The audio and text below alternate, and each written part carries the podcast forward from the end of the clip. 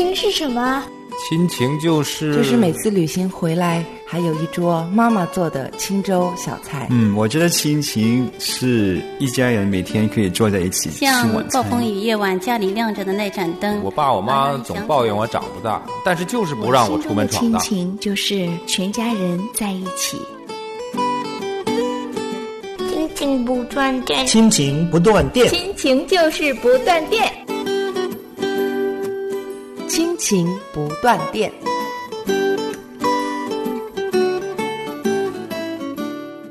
亲情的家人们好，我是安好，欢迎大家收听我们周五的 We Talk。亲情的家人好，我是程敏，欢迎大家收听 We Talk。程敏兄好，安好弟兄好，嗯，这一期啊，由我们两位弟兄啊，跟大家来聊我们周五的话题。嗯在上一次节目里呢，我们跟大家分享了，我们要以一个全新的视角来看待我们婚姻关系中的冲突。我们嗯跟大家分享过，我们婚姻中的冲突啊，绝大部分在短时间内都是没有办法解决的。这一类的冲突呢，我们管它叫做暂时永久性的冲突，就是短时间内没有办法解决。那还有一类冲突呢，是可解决的冲突，就是经过我们夫妻双方的努力啊，我们能够很好的化解它。那嗯我们说，解决这一类的冲突呢，很多的时候呢是需要有一个温和的方式跟我们的对方来聊这件事情，来处理这个冲突。所以说，我们这一期呢，主要的就是跟大家聊聊这个话题，解决可解决的冲突，从好好说话开始。对，在冲突的时候，我们怎么样子的好好的说话？是，那安好呢，也可以跟大家分享一下，就在前几天我跟太太发生的一件事情啊。嗯因为我们家两个小孩，老二呢现在是比较小，所以说呢，在我跟太太平时忙碌的时候呢，他就是在我们的身边，我们可以给他一个玩具车呀，或者是给他一个乐高的玩具啊，他就在这玩儿。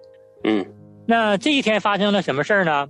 我在忙的这个时候呢，突然就听到我儿子喊了一下啊，但是我手头的工作正在忙着呢，然后我看我太太在那看手机呢，其实我也不知道他是在回复单位上的短信哈，我以为他就在这儿刷微信呢，我就说了一句，我说你不看手机行不行？你就不能多看看孩子啊？我说这句话的时候，其实我确实是有批评指责的意思。对，我就觉得你孩子在旁边玩，都叫了一声，你怎么还看手机呢？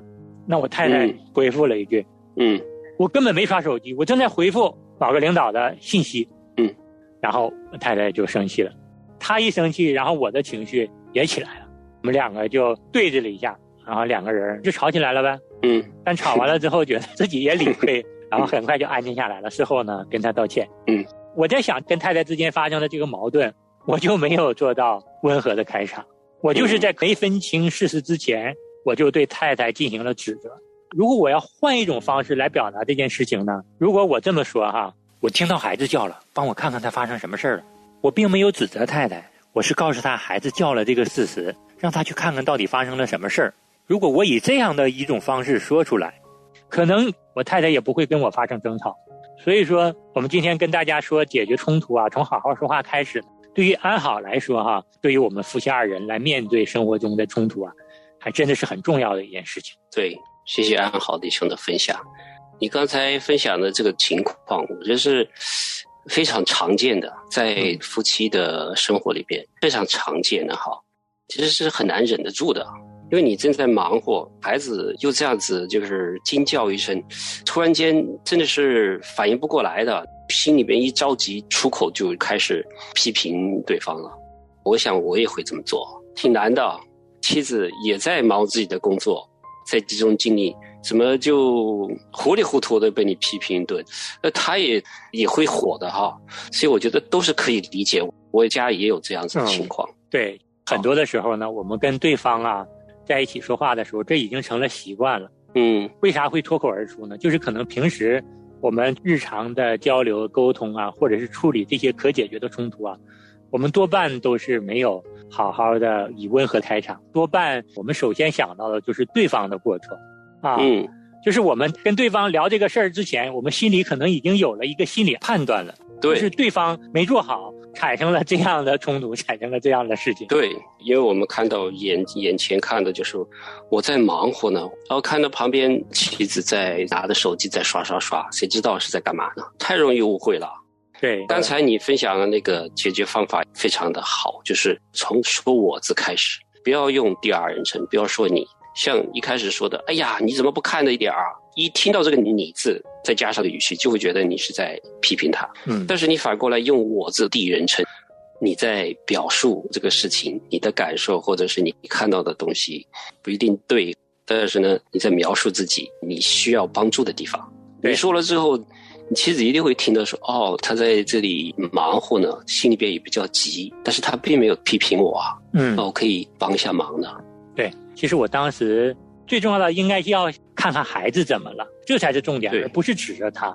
刚才陈敏兄说的这个也是给我们一个提醒，就是当两个人发生冲突的时候，我们要把目光焦点集中在冲突事件本身，而不要把矛头指向对方的行为或是对方的人格上。啊，嗯，就是你要解决问题，关注焦点。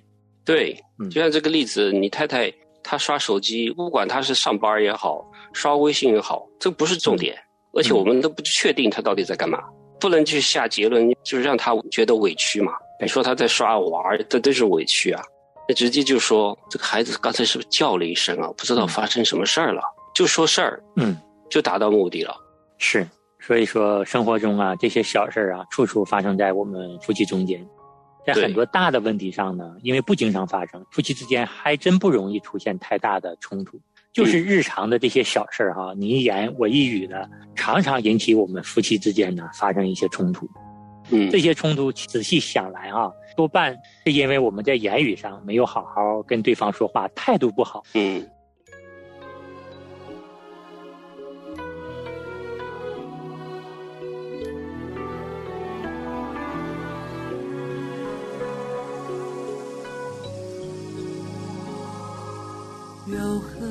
的回答是怒气消退，暴力的言语触动暴力，良善的口给人安慰，怪谬的嘴使人心碎。柔和的回答是怒气消退，暴力。懂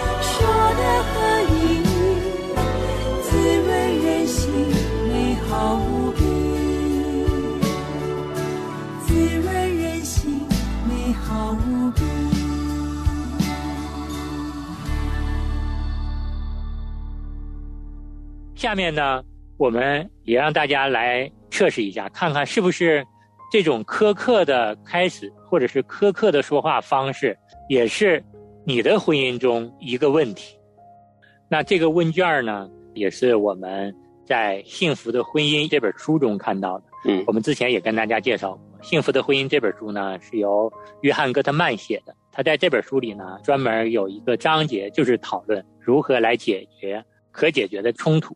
嗯我们接下来呢，会给大家说二十个问题啊，这二十个问题就是二十个句子。然后大家呢，在每个句子说完之后呢，如果你同意这句话所陈述的观点，你就记录得一分；嗯如果不同意，就不得分啊。最后呢，听完这二十个句子之后呢，将你同意观点的得到的这些分数啊加在一起，看看有多少分。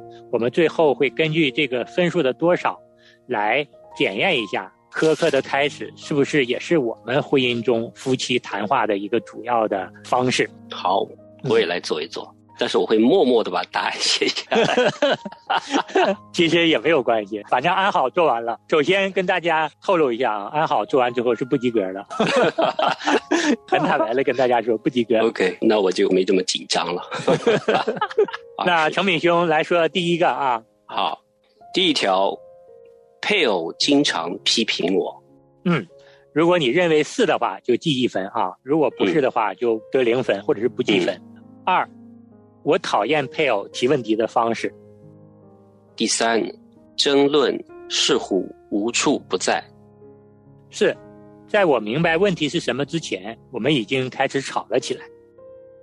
第五，当配偶抱怨我时，我觉得对方是在找我的茬。第六，我似乎总是为了某些问题受责备。第七，配偶的消极情绪已经过头了。第八，我不得不避开配偶的人身攻击。第九，我常常不得不否认配偶对我的指控。第十，配偶的感情太容易受到伤害。第十一，一般情况下，局面变糟糕的原因不在我。第十二，配偶经常批评我的人格。第十三，问题是以一种粗野无理的方式提出来。十四，配偶有时会以一种自以为是或是高高在上的姿态抱怨我。十五，我立即就能感受到我们之间所有的消极情绪。十六，当配偶抱怨我时，我觉得对方基本上是不尊重我的。十七，当抱怨开始时，我只想从这个情景中逃离。十八，我们突然间失去了冷静。十九，我觉得配偶的消极情绪使我感到不安。二十，我认为配偶完全失去了理性。嗯，这就是这二十个问题啊，我都听到好几个，好多都是被说中了，有没有五分以上啊？有五分享，爱。好也是。那我们跟大家分享一下分值的高低和背后的解释。如果说我们的得分在五分以下，那恭喜你，分数在这个区域表明你们的婚姻很稳固。你和配偶发起一场艰难的讨论时，彼此呢都很温和，不会批评和鄙视对方。由于你们避免以苛刻的方式开始讨论，你们共同解决或学会处理冲突的成功率呢，就会迅速的增加。这是五分以下，嗯，五分或五分以上，那说明你们的婚姻在这个方面还有待改进。你的分数表明，当你和配偶开始讨论你们之间的分歧时，你们中的某个人往往会变得苛刻，这意味着你们在讨论问题的时候，可能就出现了批评、鄙视、辩护或者是冷战，这些情形的出现就会自动阻止你们继续顺利的来讨论这个问题，你们的冲突很可能没有得到很好的解决。嗯，分享我自己的感受哈，就是我跟我太太在这方面交通的这个语气上面是不及格的，照刚才这个超过了五分哈。嗯，主要是我，因为我说话的时候是比较苛刻的，没有这么温柔的说话。但我们不会说每天大吵大闹呢，就是因为我的太太她的脾气非常好，嗯，说的不开心呢，她就不睬我，走开了，过一会儿就好了，没事儿。这是短暂的家里的口角嘛，不会去想那么一天，或者过一天还会再想。我想说的，当然最好的就是我们在着急的时候，或者是心情不好的时候，能够温柔的说话，好好的说话。但是实在也没办法说出来的话，也不要紧，那就是请对方原谅和包容。然后对方如果说的比较苛刻的话，那我们也学习去包容对方，去原谅对方。对，我祈求慈爱的主耶稣，用你的爱来充满我，让我更认识你的宽恕，填满我爱心的不足。求你解开恼恨的枷锁，使我能从心里宽恕。网络，求你打开，让我能真心去爱。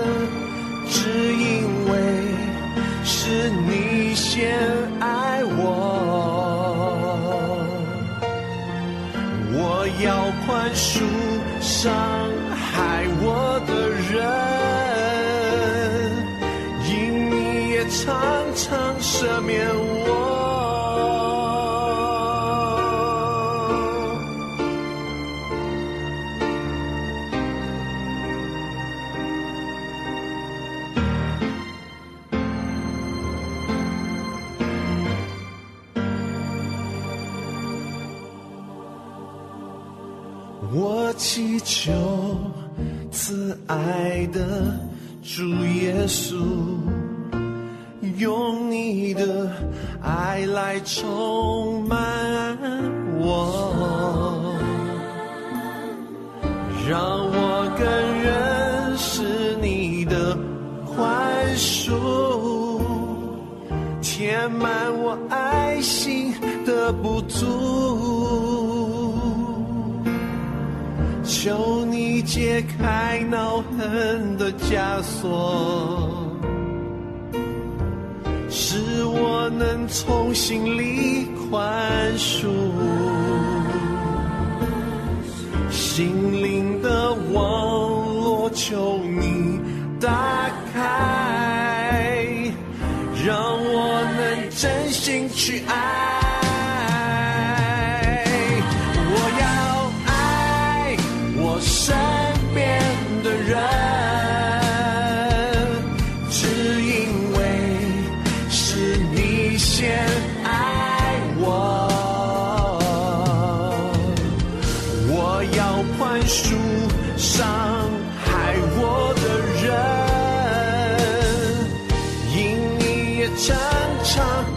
赦免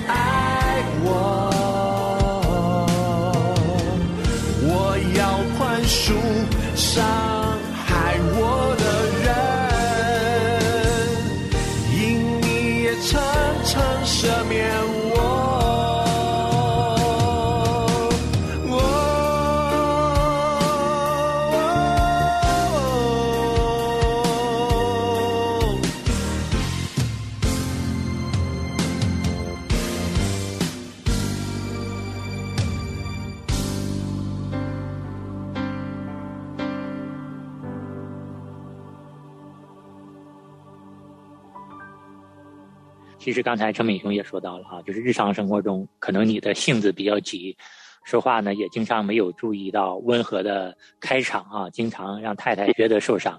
我在生活中也有这样的不足。听陈敏雄说呀，其实也想到了圣经里的一句话哈，圣经里面说到不可含怒到日落。尽管夫妻之间也会因着日常的小事经常发生争吵，但是争吵过后呢，两个人都能够认识到自己在这件事情中有哪些责任，然后能够跟对方主动去道歉，然后对方呢也及时的原谅了、饶恕了我们，双方都没有因着这件事情呢含怒到日落。我觉得这是很好的处理冲突的一个提醒。对。所以说，今天我们讨论的这个问题呢，这种温和的开场、温和的说话啊，对于我们处理跟太太之间的关系是非常重要的。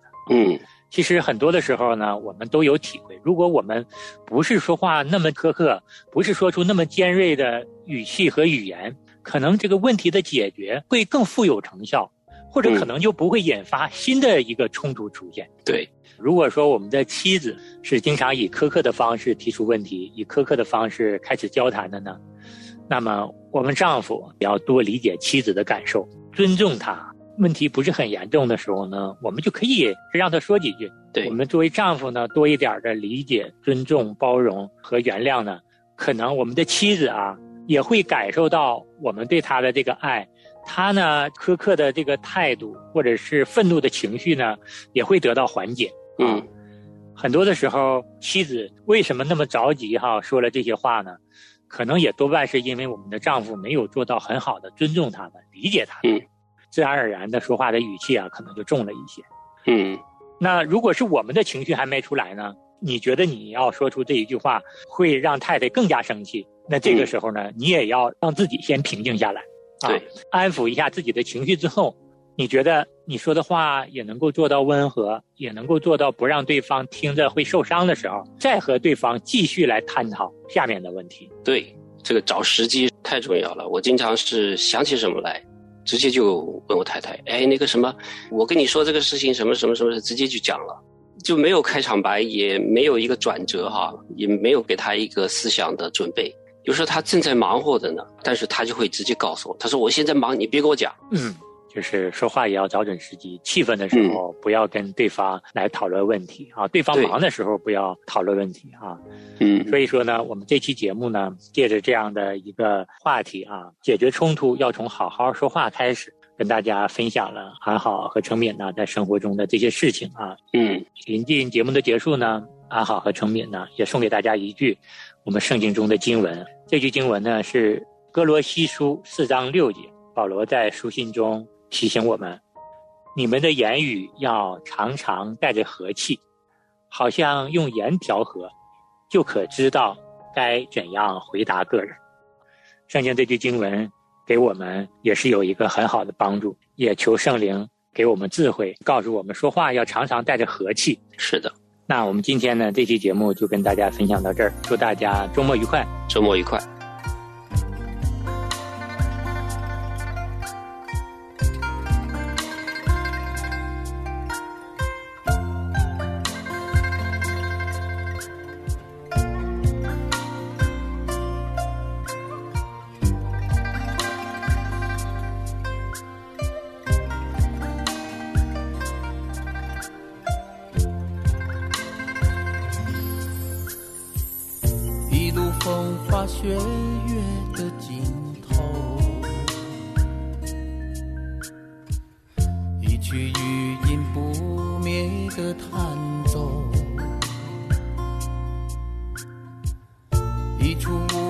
知晓的阁楼，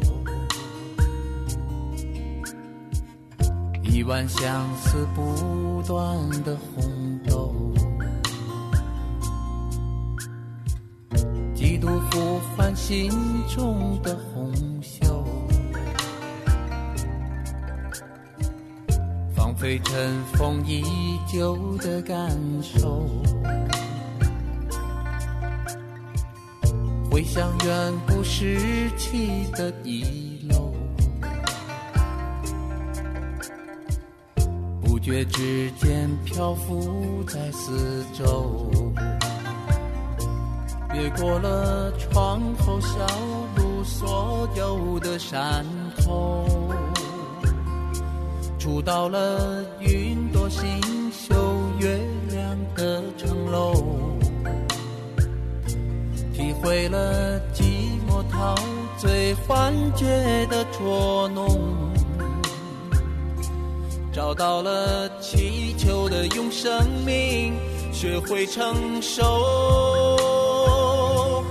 终于抛弃所有捆绑的迁就，割断了时间困囿，换，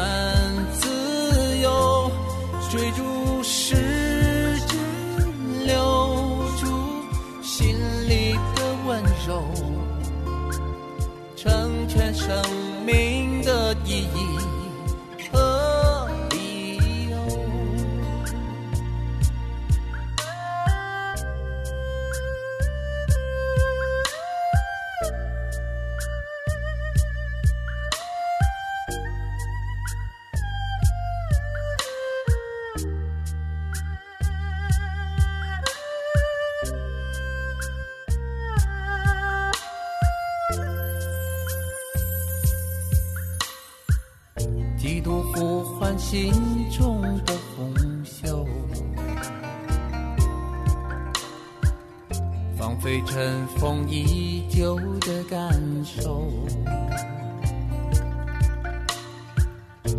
像远古时期的一楼，不觉之间漂浮在四周。越过了窗后小路所有的山头，触到了云朵星宿月亮的城楼，体会了陶醉幻觉的捉弄，找到了祈求的用生命学会承受。终于抛弃所有捆绑的迁就，割断了时间困囿，换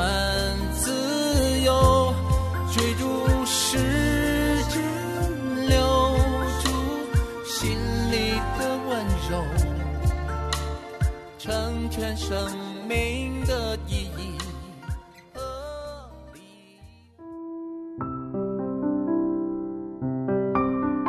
亲爱的听众朋友，现在您正在收听的节目是由良友电台为您制作的，每周一到周五播出的《亲情不断电》，欢迎您与我们联络。